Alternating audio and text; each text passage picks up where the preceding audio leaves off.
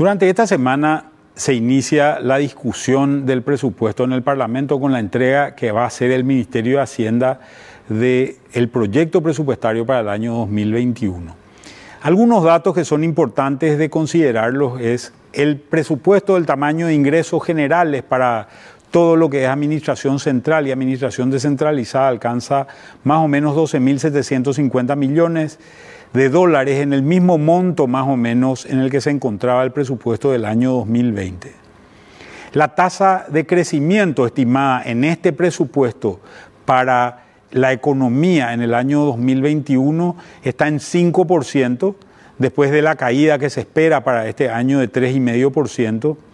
El tipo de cambio que se va a utilizar durante este presupuesto va a ser de 7.092 guaraníes por dólar para el año 2021.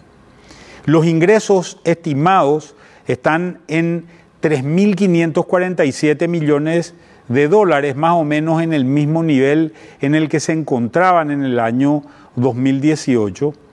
Y finalmente, el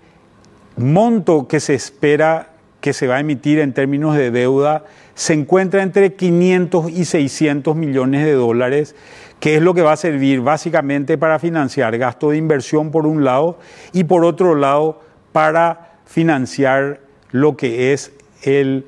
el, el rollover de la deuda, es decir, el pago de capital de deuda antigua.